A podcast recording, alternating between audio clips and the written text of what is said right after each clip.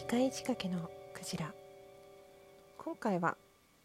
カードについてお話をしていきたいと思います。いろんなカードがあります。タロットカードとかね。占いっていうと歴史の長いタロットカードの方を連想される方も多いと思うんですが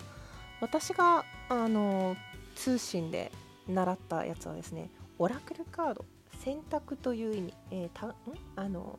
お告げみたいな感じですね。そのオラクルってそういう意味があるらしいんですけどその何て言うのかな直感的な感じそのカードから何を自分が受け取ったかっていうのをのインスピレーションみたいなのを大事にしてこう紐解いていく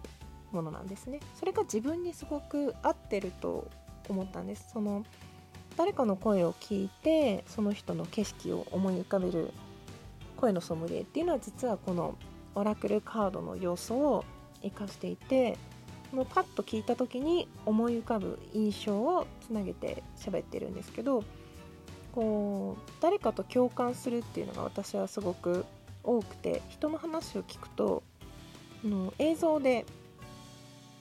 想像してしまう、まあ、それが妄想列車の由来でもあったんですけれどもその自分の特性というかそういうずっとそうやって遊んできたことがカードに活かせるんじゃないかと思ってちょっとしっかり学んだことがあってちゃんと認定証もいただいたのでね。それをまあ今までこうツイッターで公開している質問箱の質問とかあとお便りの方からいただいたりツイッターのダイレクトメールでこう相談いただいたりしている時にも自分が答えに迷ったらそのオラクルカードを使ってアドバイスをしたりこうかなっていう風にちょっとした手助けそれで全てを決めるというわけではなくて自分の意見とプラスアルファの視点という感じで使っているんですね。今回その機械仕掛けのクジラのコーナーではそういう誰かからの相談を答えるとともにプラスアルファのメッセージを伝えていけたらなというふうに思っています、えー、今すでに届いている中からこれから少しずつお話をしてこんな風に思ってみたらどうかなっていう一つの意見を伝えていく、まあ、その絶対的なことではなくてねこういう考えはどうですかっていうアドバイス的なことができたらなって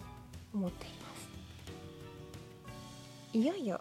本格的にスタートという感じかな。まだねこうイントロダクションの続きというかこういう感じでやっていこうと思うという感じで実際はやりながら変わっていくところもあると思うんですけれども今練り練りしているところなのでどうぞお楽しみに。またね。